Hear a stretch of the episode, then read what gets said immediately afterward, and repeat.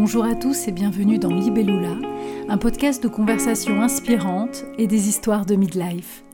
Ici, je reçois des invités qui, pour la plupart, sont dans cette période du milieu de vie, en pleine transition, questionnement, révolution ou évolution. Ici, on rencontre des artistes, des bienveillants, des spécialistes, des citoyens, des abîmés, des éclairés, avec en commun cette envie de faire de son mieux, de tenter son changement, d'être audacieux, parfois désobéissant, et de prendre un instant pour partager son expérience, tout simplement. Je suis Carole Mathieu Castelli, j'adore raconter et écouter les belles histoires. Libellula, c'est deux fois par mois. Alors, on y va? Aujourd'hui, je reçois Mathilde Amé, actrice, auteure, metteur en scène. J'aime Mathilda depuis que je suis adolescente. J'ai d'ailleurs porté à l'époque une frange courte et ses grandes créoles. J'ai suivi sa carrière d'actrice et depuis une dizaine d'années, je suis fan de l'univers qu'elle propose à travers un théâtre qui se reçoit à cœur ouvert, où l'absence de bavardage nous connecte directement à nos émotions, à un langage universel. J'ai eu le plaisir de photographier Mathilda à deux reprises et en créant ce podcast, je rêvais de pouvoir échanger avec elle autour de sa métamorphose survenue à la quarantaine, ses empêchements, la découverte de ses spécificités et surtout de ce qui l'anime aujourd'hui, la création. C'est parti. Bonjour Mathilda. Bonjour, comment ça va? Ça va merveilleusement bien. Je suis très très heureuse que tu aies accepté cette invitation. Juste pour préciser, bon, j'ai déjà un peu commencé dans l'introduction. Tout le monde te connaît évidemment, mais de montrer déjà un petit peu ce cheminement. On ne se connaît pas intimement, mais à deux fois pour des projets engagés, je t'ai contacté donc, une première fois pour une exposition photo pour euh, la scolarisation des petites filles, une deuxième fois pour euh, la lutte contre les violences faites aux femmes. Mmh dans les deux cas, tu as répondu présent. Et voilà, et en tout cas, sache que euh, ces photos sont vraiment très très importantes pour moi. D'ailleurs, l'exposition sur les violences faites aux femmes tourne encore aujourd'hui après dix ans. Mmh. Dans plusieurs pays, ça Quel succès mmh Et surtout, bah voilà, c'est que bah, c'est que c'est voilà, c'est grâce à des personnalités justement engagées que parfois avec nos petits outils, on peut quand même euh, faire des, petites choses, mais qui sont, qui sont utiles. Mmh. Donc, euh, donc voilà, en tout cas, voilà, c'est juste pour euh, situer. Je t'ai rencontré deux fois et vraiment, si tu es quelqu'un que, que j'admire et je suis très très heureuse que, de parler avec toi aujourd'hui. Merci, merci pour ces gentils mots. Pour parler un petit peu de ton parcours, on a entendu plusieurs de tes interviews. Il y a ce magnifique livre VO. Donc, ce petit moment d'échange, finalement, j'avais plus envie d'aborder certaines thématiques avec toi. Mmh Donc pour commencer, je voulais savoir si la notion de midlife était quelque chose qui te parlait, est-ce que ça représentait pour toi? Mais qu'est-ce que tu entends par là, toi? Alors c'est vrai que c'est un peu un, changement, une bascule, un milieu, un moment où peut-être on est conscient. Une transition alors peut-être. Moi je vois plus des transitions que midlife parce que midlife se situe dans le temps et dans un peut-être un âge, alors que les transitions peuvent arriver à tout moment et jusque même très tard. Donc je préfère, je crois, le terme de transition parce qu'il y en a eu plusieurs dans ma vie et à des âges très différents et les transitions peuvent arriver jusque même très tard tant qu'on est en, vie et en bonne santé. Quoi, il n'y a pas de, raison de se dire que il y a une, une période plus favorable aux transitions dans la vie. Je crois que ce qui favorise les transitions pour qu'elles aient lieu, c'est plurifactoriel. Il y a parfois un état de crise qui peut être au déclenchement d'une transition ou d'introspection ou les deux. ou bien un recul qui est pris à un moment donné, ou une fatigue, une usure. Il y a plusieurs facteurs qui peuvent être au démarrage d'un processus avant qu'on se rende compte que c'est une transition qui est déjà en cours. D'accord. Alors, c'est vrai que toi, tu as eu en plus des périodes, on va dire, très différentes. la période de la danse, la période, la, période de, la comédie, évidemment. Là, depuis plusieurs années, vraiment, en tant qu'auteur et metteuse en scène. Pour toi, ces périodes, est-ce qu'elles sont arrivées toujours au bon moment? Je crois que la question du bon moment, euh, ça ne peut être que le bon moment quand le changement a lieu, puisqu'il devient nécessaire. Euh, voilà, les états de crise, quand, elles, quand ça arrive, c'est jamais euh, confortable, évidemment, et, ça peut être même lourd et très complexe et difficile à vivre. Sur le moment, ça peut être une, une épreuve, une épreuve lourde. Au, moment où ça tombe dessus, où ces grands questionnements arrivent, et ces questionnements sont souvent aussi accompagnés de grandes inquiétudes et, d'angoisses, on se dit on se dit forcément que c'est pas du tout le moment. sauf que rétroactivement, quand on y repense, on, dit, on se dit heureusement que c'est arrivé là, parce que c'est ce qui donne accès à autre chose. C'est ça. Alors, c'est vrai que, justement, comme je disais, hein, on ne va pas revenir sur tout ton parcours, évidemment, mais moi, ce qui m'intéresse, c'est ce moment de bascule, vraiment. J'aimerais qu'on revienne juste sur cette partie où tu es actrice. Je sais que j'ai bien compris hein, ce que tu as dit sur le, sur l'âge et sur le, le midlife, qui n'est pas forcément quelque chose qui se met dans le temps. Mmh. Mais toutefois, c'est vrai que cette carrière d'actrice tu l'as légèrement mis de côté, hein, puisque tu continues, mais tu t'es autorisé finalement cette vie d'auteur à peu près à la quarantaine. Oui, c'est ça. Ça m'a pris du temps. Hein. Il, était temps parce que vraiment, et ce qui est fou dans cette découverte, c'est que avant 40 ans, je ne pouvais même pas imaginer une seule seconde que j'allais écrire un jour. Comme quoi, vraiment, on peut, on n'est pas, on est souvent en dessous dans ce qu'on projette en réalité sur les possibles et ses, capacités. on est en dessous de ce, de ce que la vie parfois vous propose. Il mmh. faut juste être en mesure d'être disponible pour ce, que, pour ce que la vie et les rencontres peuvent engager en vous de changement.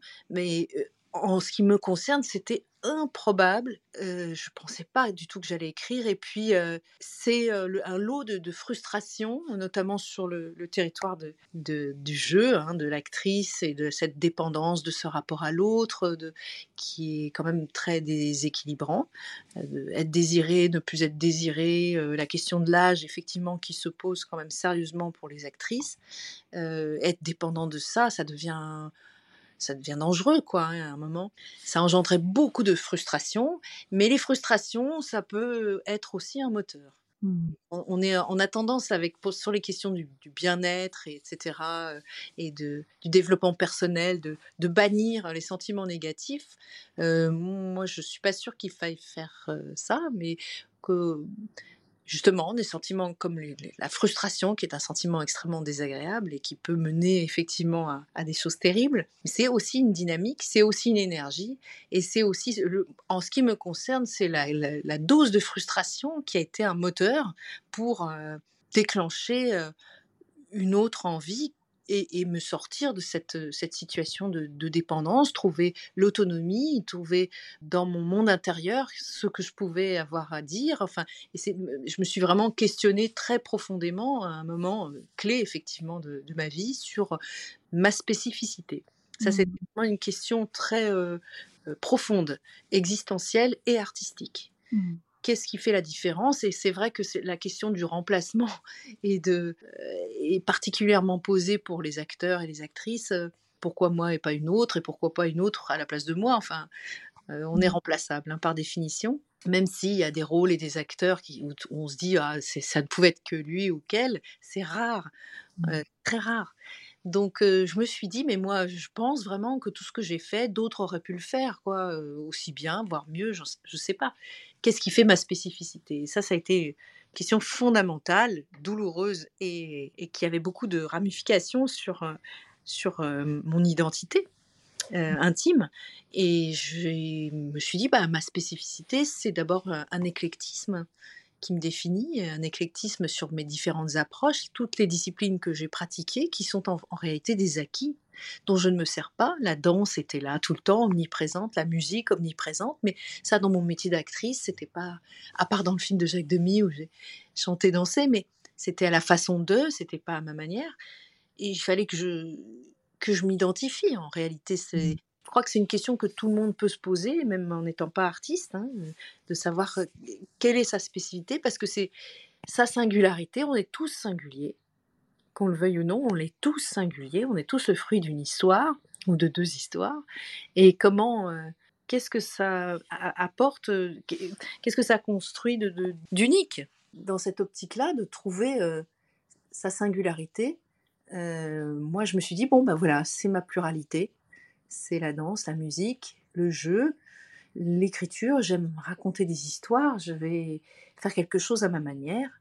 Et j'ai tout à coup, ça s'est imposé. Toutes ces disciplines trouvaient écho dans, ce premier spectacle que j'ai fait qui s'appelait Open Space, où là, je me suis dit, ben voilà, je vais faire les choses avec mes acquis, avec tout ça. Et c'est vrai que mes spectacles, il n'y a que moi qui les fais comme ça, et, et ça, c'est pas remplaçable. Mais c'est pas pour se placer. Vous voyez la différence entre. Enfin, on est un peu formaté pour se positionner par rapport aux autres. Or là, pour la première fois, ce que j'ai fait en réalité, c'est que je me positionnais par rapport à personne.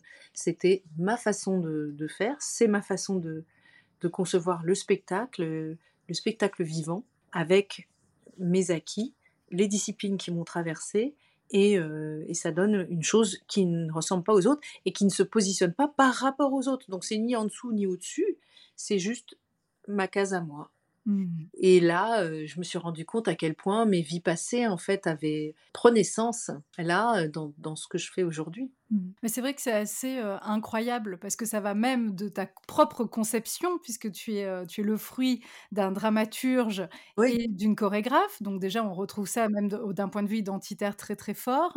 Mmh. Et puis, comme tu dis, il y a vraiment toute cette pluralité artistique finalement qui se retrouve dans tes spectacles. Alors, pour trouver cette voie, est-ce qu'il y a eu que un cheminement, on va dire, euh, évidemment, de une progression en écrivant un premier livre, euh, en faisant cette pièce avec euh, Pascal Ligetimus. Mmh. Donc, on sent évidemment dans l'aspect créatif une progression. Est-ce que ton chemin intérieur était aussi progressif? Est-ce que tu t'es fait aider à ce moment-là? Comment ça a marché, ce, ce petit va-et-vient? Alors ce, travail, évidemment, je n'aurais pas pu le faire seul.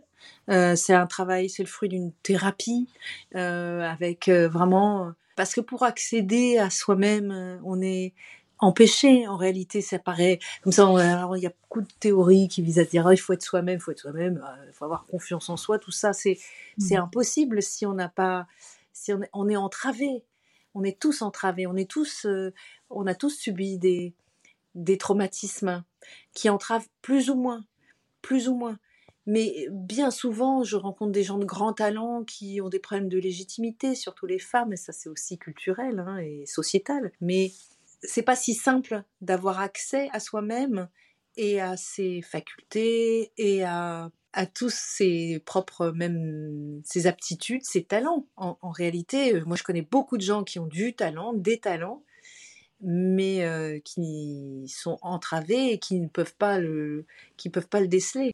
Mmh j'avais une petite question parce que c'est vrai que les, les, les, femmes avec qui j'échange autour de, de, ces thématiques, et c'est pour ça que c'est intéressant parce que même si tu es une actrice, une créatrice, une metteuse en scène, tu es avant tout une femme. Tu parles de ces choses qui ont pu parfois t'entraver.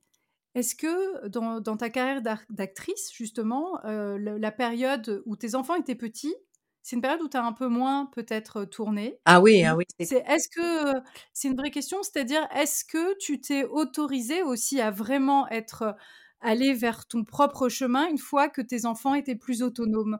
Parce que c'est aussi parfois l'opportunité de cette période, c'est-à-dire qu'une fois qu'on a un peu rempli sa mission, et surtout quand on est une femme engagée comme toi, on l'est aussi évidemment dans sa vie de famille, est-ce que d'un point de vue timing, c'est aussi tombé à ce moment-là? Où tu avais un peu plus de temps pour toi Quand on a des enfants petits, on n'a pas de temps pour soi. Parce que c'est quand même un, tsunami, un premier enfant, on est complètement euh, débordé par euh, tant de responsabilités. Non, j'ai vraiment, euh, c'est vrai, quand, quand mes enfants sont nés, j'ai été maman à 300% parce que, en plus, j'ai eu le sentiment qu'il fallait que, que j'apprenne à être maman et que ça c'était un travail, euh, comment dire, euh, que l'amour ne suffisait pas. On dit souvent, oui, tant qu'il y a de l'amour, enfin moi j'ai entendu ça, des parents dire tant qu'il y a de l'amour ça va, l'instinct, blablabla. Moi je pense pas du tout que ça suffise. Hein. Au nom de l'amour, beaucoup de crimes sont commis. Donc l'amour est un sac fourre-tout où se joue énormément de, choses, de l'emprise, de la possession, de la jalousie, de la domination, des rapports de force. Enfin il y a de tout.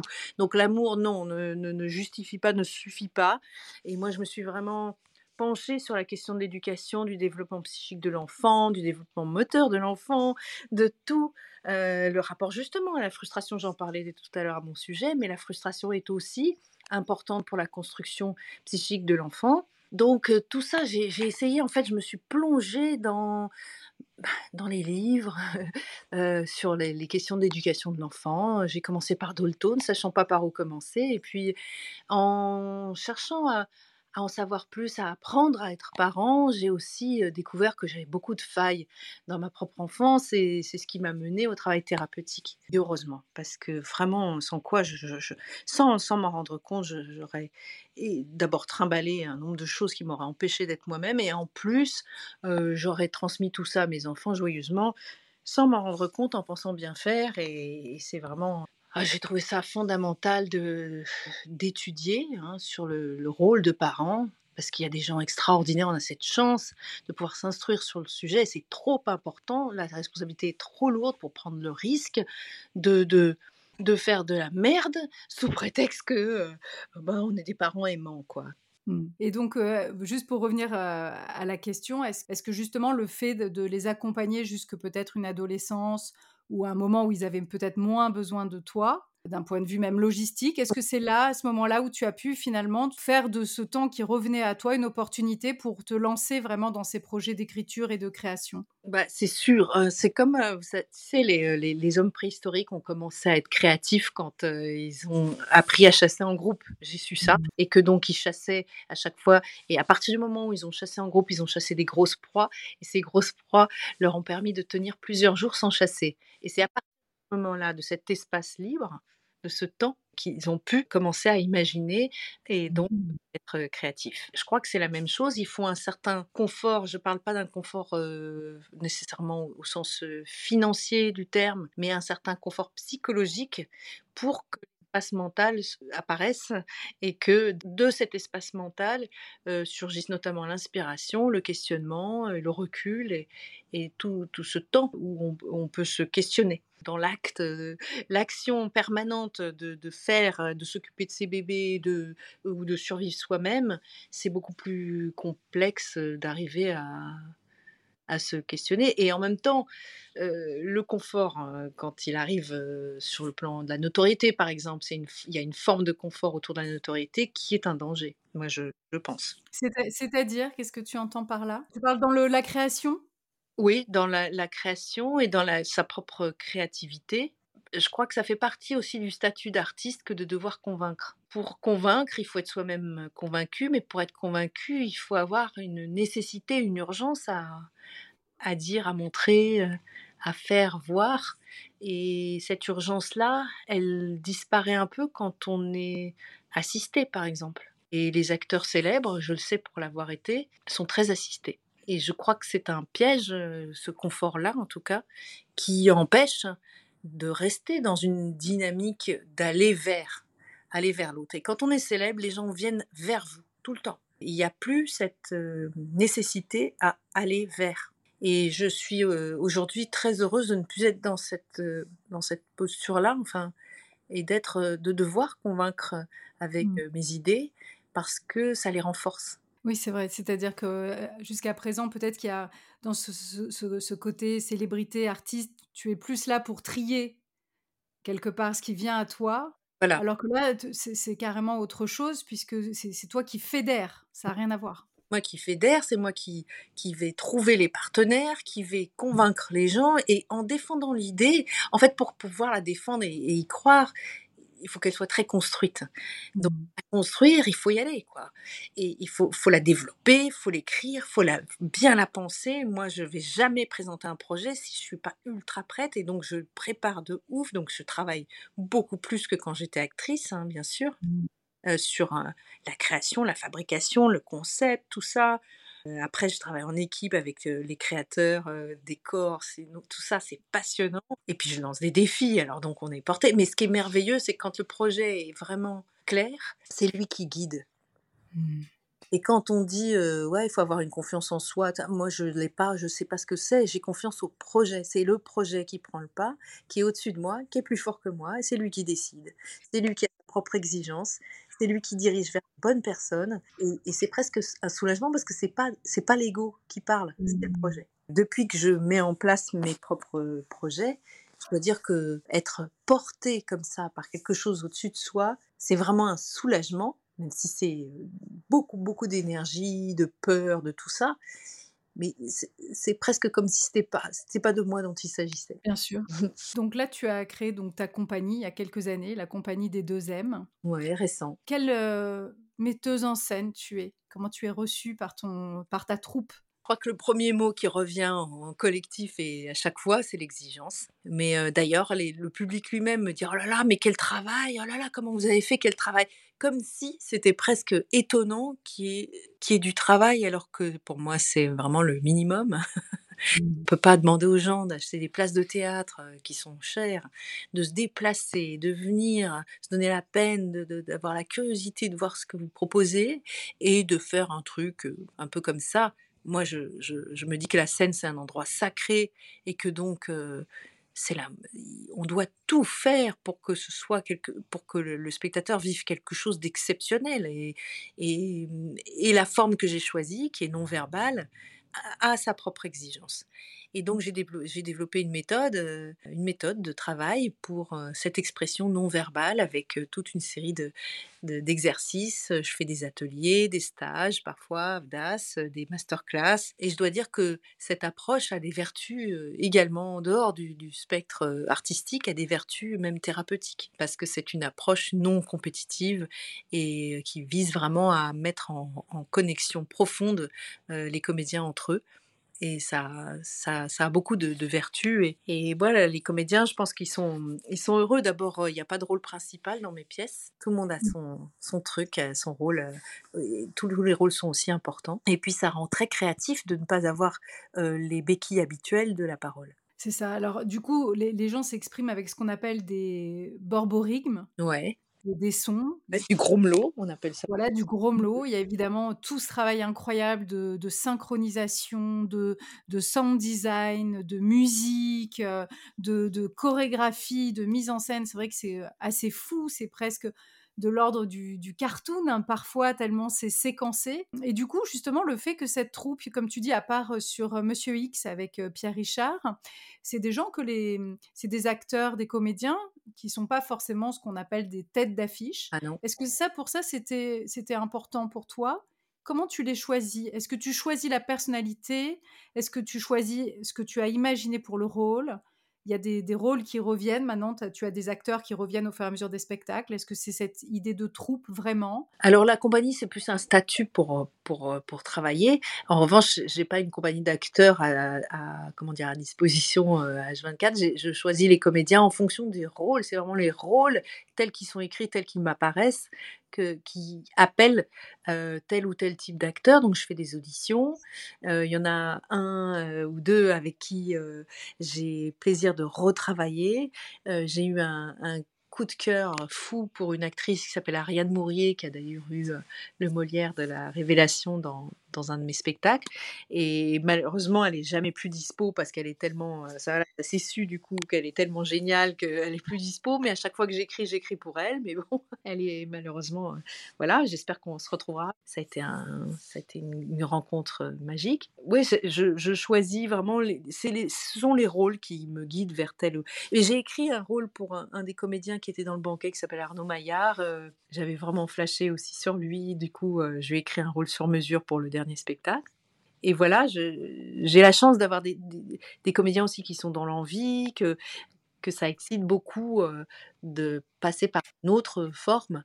Euh, c'est ça un peu la clé, en fait, c'est le désir. Euh, tant que je suis avec des comédiens qui ont réellement un désir de, de, ailleurs, ils se prêtent au jeu de l'aventure avec humilité et disponibilité et joie, parce que mon approche, elle reste très ludique. Et il n'y a pas du tout de place pour l'ego là-dedans, ce qui soulage tout le monde. C'est ça l'ego. L'ego, c'est vraiment quelque chose d'important. Et c'est ce qu'on ressent, c'est que ce sont des spectacles euh, où il n'y a pas ça. Non. On est vraiment euh, au service de ton propos. Oui. C'est ça qui est, qui est très très fort. Est-ce que l'ego, c'est quelque chose, toi, qui t'a qui t'a empêché dans ta vie? Bah, il y a le bon, le... alors c'est plus ce que disaient les, les psys là-dessus, mais il y a le bon ego, il y a le mauvais, et puis il y a le dangereux. Hein. Il, y a, y, a, un peu de tout.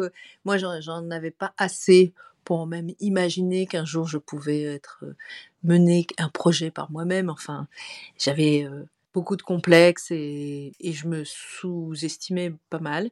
mais ça, je l'avais appris avec la danse classique. Hein. On n'est jamais satisfait, on se trouve jamais assez bien. Bon. Et puis finalement, là, je, me rends compte à quel point j'avais mis en berne toute une partie de moi qui est extrêmement créative, puisque mmh.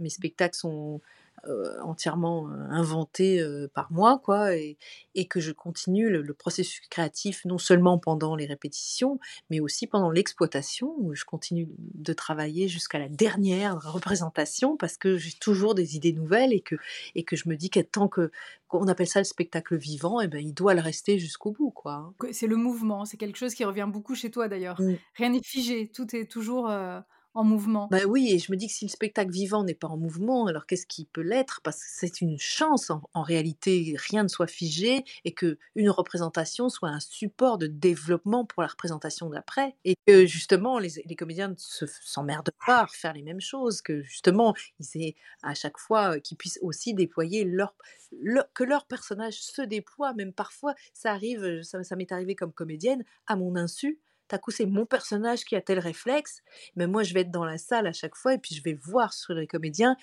tout à coup un réflexe qui naît et de ça va naître impossible autre euh, à, réinventer, etc. jusqu'au bout. quoi. Mmh. Pour revenir juste un petit peu sur euh, ce côté euh, actrice, tu, mets, tu parlais dans ton, dans ton livre VO de, de justement de, de, cette idée un peu de, de sabotage. Ouais. Est-ce que toi, justement, qu'est-ce que tu entendais par là? À, quel moment tu, tu, as eu l'impression de, de, devoir passer par, par ça, finalement? Ouais, j'ai mis inconsciemment. Alors, ça aurait été plus glorieux de dire que j'en ai eu assez à un moment donné et que j'ai voulu tourner la page pour passer à autre chose. Mais non, en réalité, j'ai mis en place un sabotage inconscient de ma vie d'actrice en faisant des choix pas très judicieux pour ma carrière. Et en faisant ces choix pas très judicieux, j'ai créé une dynamique de détachement. Voilà, où progressivement, à la fois, je donnais plus trop envie, je disparaissais d'Argentine pour faire un film que personne ne verrait puisqu'il n'est pas sorti en France. Après avoir eu un César, enfin, c'était vraiment, si je prends du recul, j'ai bien orchestré mon ma mmh chute. Donc, à la fois, j'en souffrais sur le moment de ce désintérêt progressif et à la fois, avec le recul aujourd'hui, je sais que c'est moi qui l'ai mis en place en grande partie. Si je m'étais vraiment accrochée à cette carrière d'actrice en me disant que c'était vraiment ça, là ma place et que j'avais vraiment quelque chose à faire là, je me serais battue plus intelligemment, avec plus de stratégie ou je sais pas, plus de, mmh. j'aurais eu des réflexes différents, j'aurais, je serais restée en France, j'aurais fait en sorte de rencontrer des, des, metteurs en scène. Il y a eu un moment où j'aurais pu rencontrer qui je voulais et non, je pars, je pars m'exiler. en Argentine, six mois. après, je repars trois mois dans le fin fond de la Patagonie pour un film pareil qui sort même pas en France. Enfin, Bon, je fais, clairement, je fais pas mmh. ce qu'il faut, quoi, hein, pour que ça dure. Mais tout ça prend sens aujourd'hui. C'est-à-dire que, heureusement, si tout avait duré de manière magnifique et que si toutes les propositions avaient continué de, me tomber dessus, euh, mmh. magnifiques, avec des opportunités euh, incroyables, de rôles fabuleux, est-ce que euh, je me serais questionnée comme je l'ai fait et est-ce que j'aurais eu accès à ma créativité? Tout à fait. On sollicite un peu sa créativité, mais on reste quand même au service de l'imaginaire de quelqu'un d'autre. On est au service d'un propos qui n'est pas le sien. là, mon imaginaire, je le mets au service d'un propos que je déploie. Et si, voilà, je, suis heureusement que, que j'y ai eu accès. Oui, et en plus, c'est pour ça que ce mot sabotage, c'est pour ça que je voulais t'interroger, parce que c'est aussi, ça peut être vu d'une manière totalement différente, puisque c'est aussi finalement une extrême lucidité. Mmh finalement, c'est aussi se dégager avant que l'âge, par exemple, pour les actrices, mais qu'on ressent toutes en tant que femmes, hein, bien sûr. Pour moi, les actrices, c'est juste des femmes, mais où il y a un focus un peu plus fort encore euh, sur plein de choses, justement, sur, les attentes, sur le désir, sur euh, cette euh, féminité, sur cette sensualité, sur c'est tout ça. Mais évidemment, l'âge, c'est quelque chose qu'on ressent toutes. Et du coup, je trouve que c'est aussi, c'est aussi de la survie, quelque part, ce que tu as mis en place. Parce que finalement, dans, dans cette force de l'âge magnifique que tu, que tu montres au, monde, ce que tu as dans les tripes, ce que tu as dans la tête, la femme forte que tu es, qui, se voyait moi en tant qu'actrice. Mais parce que je n'avais pas cette croyance, en réalité, il s'agit aussi de trouver la, la force de croire, croire qu'un projet peut voir le jour, croire que c'est possible et croire que ça peut se faire, quoi. Hein. Il faut avoir une foi. Oui, ça a été de la survie. Enfin, c'est-à-dire que je pense que j'étais à côté de ma vie pendant très très longtemps, euh, en, pensant, euh, en, satisfaisant les désirs des autres. Je crois que être danseuse, c'était le désir de ma mère, et donc euh, je suis d'une certaine manière restée en lien avec elle par ce biais, vu qu'elle me parlait pas sa langue maternelle aussi. Alors donc je parlais la langue qui était la sienne, avant tout, qui était celle de la danse. Donc je me suis mise à, dans cette continuité, un peu en mission pour ma mère. Bah, le désir d'actrice, euh, c'était pas vraiment le mien au départ, c'était celui d'un agent qui a été une, une foi en moi, qui m'a d'une certaine manière réparé parce que j'étais très complexée, pas du tout bien dans ma peau. Et là, tout à coup, les gens avaient envie, me disaient Ok, t'es la bienvenue dans ce métier, on me donne un prix, on me donne des beaux rôles. C'était incroyablement réparateur par rapport à l'état dans lequel j'étais quand je débarque dans, le métier d'actrice, où je viens d'un monde très fermé de la danse classique, où, où j'ai aucune confiance en moi, où je suis muette de timidité, et d'un coup je me retrouve avec des gens qui parlent, je me mets à parler, enfin, ça a des vertus incroyables, quoi. Et ça me répare ponctuellement, et je fais des rencontres extraordinaires. Et là, je commence à me construire, à grandir grâce à ces rencontres, euh, mais simplement au bout d'une quinzaine d'années, les rôles, évidemment, je fais des choix de moins en moins judicieux. L'âge n'aide pas, ça c'est vrai, c'est une réalité auquel euh, les actrices sont confrontées. Et à l'issue de, de, ça, ben, je me retrouve avec un, tout le métier, euh, d'une certaine manière, qui me tourne le dos. Mais je, connais ma part de responsabilité. Dans... Ça se joue sur plusieurs niveaux, quoi. Il y a à la fois ma responsabilité, puis les, la logique de, de la mode, hein, puisque femmes sont, sont, plus sujettes aux médias que, que les hommes. Et donc, euh, bah, il y a le principe de mode qui s'applique à l'image. Alors voilà, on voit quelqu'un beaucoup, puis après, on en a marre, on sature, on, change. Euh, il y a eu ça aussi. Hein. Bien sûr. C'est pas que moi, ma responsabilité, c'est aussi un contexte. De toute façon, euh, les portes qui se ferment, c'est parfois des portes que nous fermons inconsciemment et qui permettent d'en ouvrir d'autres. Et heureusement, heureusement que, que, tout ça est arrivé et que j'ai pu euh, trouver là où, euh, là où je peux m'exprimer.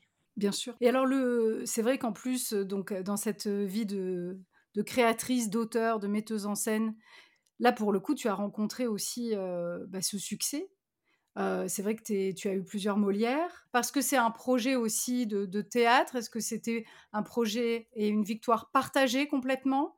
Est-ce que ça aussi c'était réparateur? Les prix en France, c'est vrai, sont, pas, sont un peu dénigrés. Hein.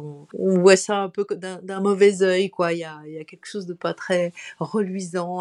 On la ramène pas avec les prix et tout, alors qu'aux États-Unis, une nomination aux Oscars, c'est à vie, nominated, machin. On cite l'actrice ou l'acteur par rapport à ne serait-ce que même une nomination. Moi, je dois dire que ça a eu, ça a joué un rôle très important. D'abord, il faut savoir que quand on crée un spectacle, quand on invente un truc de A à Z, qu'on le porte à bout de bras et tout, on est habité par la peur en permanence la peur de se tromper, la peur de mal faire, la peur de ne pas être à la hauteur, la peur du premier jour de répète, est-ce que ça va bien se passer, la peur du rapport avec tout le monde, est-ce que tout le monde va comprendre ce que je veux, est-ce que la peur de pas être, de, de, de, de blesser ou de, de, comment on se comporte, enfin tout, la peur de, de ne pas être à la hauteur de son ambition. Tout, tout, tout est sujet à la peur. Donc on ne dort plus. On est complètement, moi je suis euh, bah, corps et âme dans ce que je fais. Donc toute ma vie, mon, être entier vibre au rythme de, des répétitions, de l'écriture d'abord, de, tout. Est-ce que c'est bien? Non, c'est de la merde. Mais si ça m'allait, on se pousse, on a des freins, on lutte contre les freins, les blocages. Ah, c'est tout un périple. Donc quand on arrive à le faire, déjà, c'est de la magie pure. Hein. Enfin, quelle chance et quel privilège et je crois que ça, c'est pas seulement les artistes qui ont accès, c'est tous ceux qui essayent d'entreprendre quelque chose, qui rêvent d'abord, et puis ce rêve devient une réalité. Et là, je vois pas ce qui peut arriver de mieux dans la vie, en vrai. Donc, mmh. déjà, voir que le spectacle existe, moi, je pleure à chaque fois d'émotion, de, c'est pas vrai, je l'ai rêvé, c'est une réalité. Non seulement c'est une réalité pour moi, mais à partager avec d'autres. Et puis tous ces gens qui, qui rentrent dans votre tête pour comprendre ce que vous voulez. Enfin, c'est absolument incroyable. À commencer par la mmh. scénographe ou le scénographe qui imagine le décor tel que vous l'avez imaginé, qui vous le donne à voir en concret, en maquette. Enfin, c'est fabuleux. Mais la peur est là tout le temps. Donc quand on mmh. reçoit un prix, une fois qu'on a fait ça, que, le que les spectateurs vous ont applaudi, que ouf, ils ont compris. Et bien, bien sûr, on est exposé au maximum, puisque moi, à chaque fois que je fais un spectacle, c'est mon être tout entier que, que j'expose, ma façon de voir, ma façon de penser, ma façon de rire, tout. Donc, je suis en apnée chaque soir et de sentir que les gens vibrent ou répondent ou comprennent, déjà, c'est un soulagement profond mais je reste tendue parce que ce sont des spectacles en plus à risque, avec des effets spéciaux, des top sons partout. Donc, chaque soir, il y a, des couilles possibles et je suis très tendue. Mais quand il y a ce petit moment-là, ce petit moment où on vous donne un prix, on vous dit bravo, et que le métier, vos pères donc, hein, vous, vous disent félicitations, voilà. Il y a un, un, un instant, quand on prend ce prix, où la peur vous quitte. Juste un instant et vous ne pouvez pas savoir le, soulagement profond, profond et la gratitude qui vous remplit à ce moment-là, de se dire, voilà, il y a un moment où on vous, accepte, on vous dit oui, on vous dit oui. Parce que pendant une création, surtout les spectacles qui sont complexes, souvent on me dit c'est pas possible, non, non, non, et je me débat pour que, mais si, on va y arriver. Donc, non, ça fait un bien fou ces prix. Bien sûr, bien sûr. En tout cas, c'est moi, je trouve ça vraiment, ce, ton parcours, ton cheminement, je trouve que c'est magnifique. Et puis, c'est très inspirant aussi de se dire, bien sûr, chacun, tout le monde ne va pas monter des, spectacles, mais c'est de, montrer que à partir de ce moment où tu t'es autorisé, ben, je trouve que finalement, les choses se sont, se sont magnifiquement enchaînées. Ben oui. Et, et c'est assez fou parce que finalement, c'est le moment où tu as osé livrer réellement tout ce que tu étais et surtout, est-ce que je vais être comprise? J'imagine que ça, c'est le plus important. Bah oui. Et finalement, oui. Oui, c'est ça qui est fou et, miraculeux, c'est que moi, je suis allée dans une chose un peu radicale. Enfin, les premiers producteurs à qui j'ai parlé de, mon premier spectacle, euh, je leur disais, il n'y a pas un mot. Et ils me disaient quoi? Mais attendez, euh, c'est de l'impro? Je dis, ah non, non, non, c'est très écrit, mais il n'y a pas un mot audible. Mais attendez, combien de temps ça dure? Bah, Une heure et demie, le temps de raconter une histoire il n'y a pas un mot. Donc on m'a vraiment, vraiment questionné là-dessus. En fait, j'ai vu, le, projet, il a pris sa propre forme et presque sa propre vie. Après, j'avais plus qu'à le suivre, lui. C'était même plus moi. moi, j'étais juste garante de... Parce que j'étais la seule à l'avoir vu. En vrai. Mais c'est ça d'être metteur en scène, d'être réalisateur, c'est ça, c'est-à-dire avoir une vision et réussir à, faire en sorte d'embarquer finalement tout un monde à la fois pour la réalisation de cette vision et puis pour la partager aussi après, quoi, avec un public. Donc c'est fantastique. Et du coup, je voulais te demander, euh, puisque le, temps avance, euh, du coup, euh, comment toi tu tu décrirais ta cinquantaine au final? Parce que bon, ah. tu, viens de te marier, donc ça aussi c'est très inspirant, c'est-à-dire qu'on peut aussi retomber amoureux, se marier, avoir des projets un peu fous, plus personnels, genre à cette période de la vie aussi. Et ça c'est important parce que tu as beaucoup de femmes qui ont parfois 50 ans et d'un coup se sentent vieilles, pensent que le meilleur était derrière, tu vois? Bah, moi, je suis plus proche de la soixantaine d'ailleurs que 50 ans, hein, mais bon. mais ces dix, ces dix années là, 50 ans, toute cette cinquantaine qui est quasiment passée là, je la vois comme enfin j'ai accédé à quelque chose qui me ressemble. Enfin, il n'y a, plus de décalage entre ce que je fais et ce que je suis. Ça, c'est mmh. vraiment une, un sentiment d'accomplissement. Enfin, moi, je m'installe dans rien et je me dis que, au même titre qu'il y a, il y a 15 ans, on m'aurait dit tu vas faire ça, je ne l'aurais pas cru. J'aime bien me dire que dans cinq ans, je serai dans un endroit où, que je n'imagine pas aujourd'hui. Et que donc, qu'il faut que je continue à me développer et que c'est pas forcément, je veux dire, l'espace théâtral est un espace extraordinaire pour de liberté et d'expression, mais c'est pas le seul. Tu me questionnes sur la, cinquantaine évidemment, on n'est pas égaux hein, en termes d'énergie, de dynamique. moi, il se trouve que physiquement, je suis en pleine forme, que j'ai pas de, soucis, de douleurs, de choses. Ça, change tout. Hein, c'est quand même la base. Je prends soin de, l'outil du, corps. pas de façon compulsive ni obsessionnelle, hein, je mange bien, je suis quand même ronde, mais je, ne maltraite pas mon, corps et du coup je suis voilà, je bois pas, enfin, mais c'est pas par morale, hein, c'est juste que j'ai pas trop le goût de ça, et du coup, ça me préserve pas mal, et, là, je, suis en pleine forme. Mais il faut dire que être en, accord tout profond entre ce qu'on fait et ce qu'on est, ça donne un, coup de boost physique qui est, qui est incroyable. Et, effectivement, cet élan qui est le mien d'envie, qui part de désir, en fait, c'est ça aussi la clé, c'est d'accéder à ces, à ces réels désirs, fait que ben, la, vie s'aligne sur ces désirs-là. Et, y compris sur, enfin, sur tous les domaines. C'est quand même assez compliqué, c'est vrai, pour une femme de se sentir encore jeune et dans le désir à partir de 50 ans. Ça, c'est plus lourd que pour un homme, c'est clair, pour plein de raisons. Il y, a un héritage qui est, lourd et on est le fruit de cet héritage où vraiment il y a la question de la légitimité qui est encore posée pour nous les femmes sur certains postes, sur, sur nos propres désirs et nos capacités.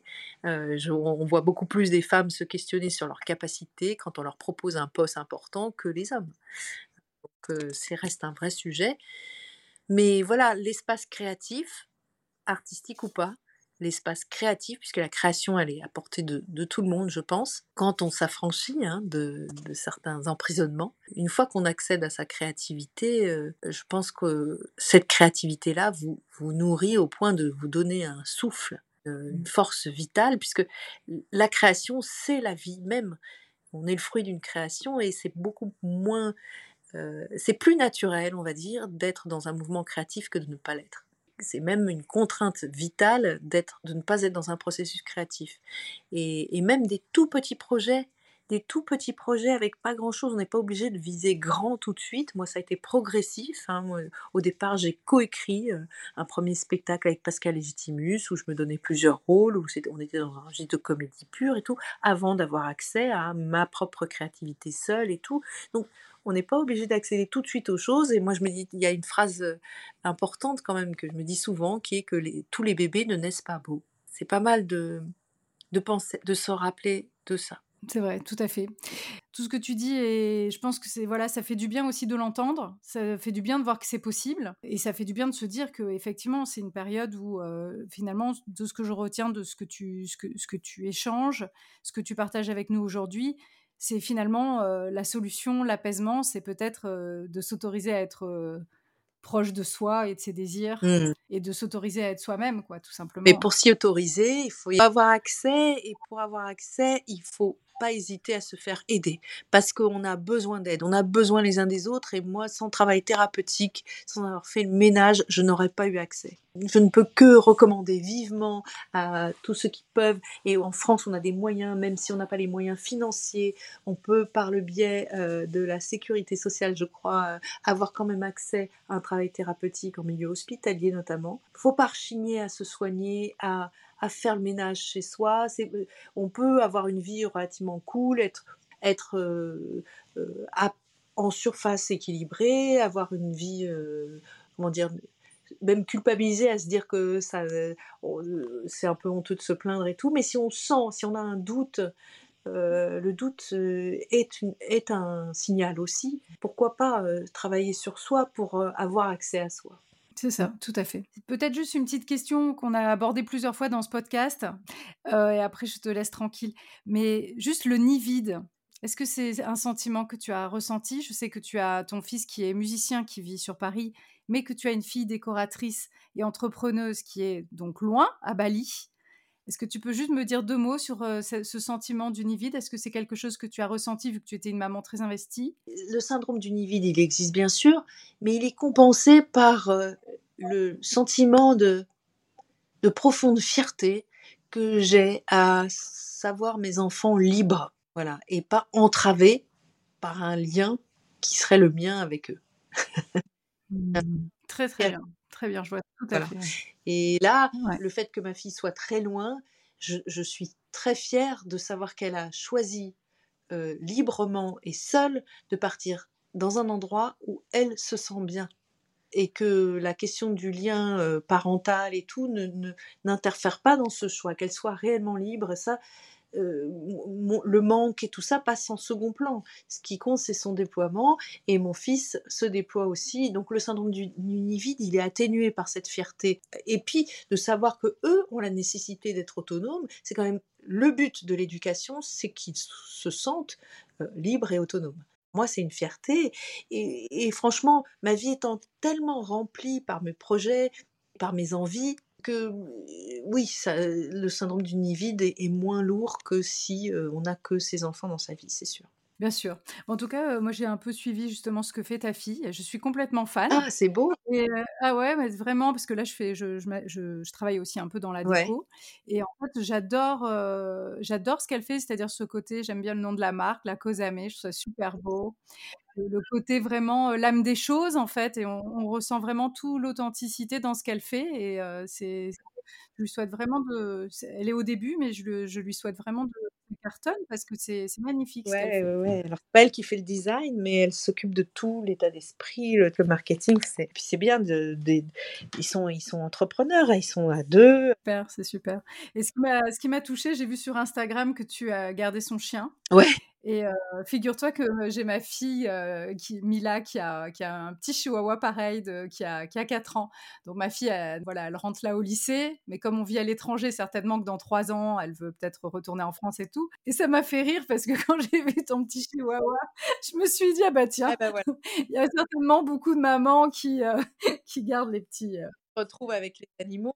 J'ai trouvé ça super, euh, super chou, super émouvant. Voilà. Et euh, en tout cas, vraiment merci Mathilda. Et euh, voilà, je trouve que vraiment c'est une, c'est une belle leçon, c'est super, super inspirant.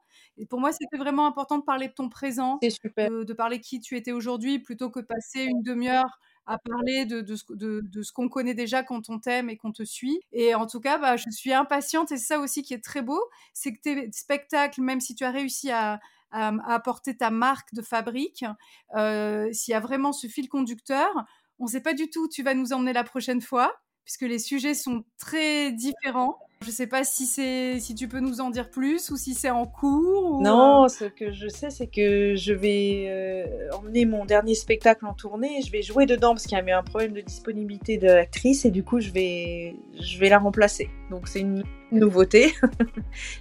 Super. Propre spectacle euh, devant derrière, mais voilà, c'est un défi supplémentaire.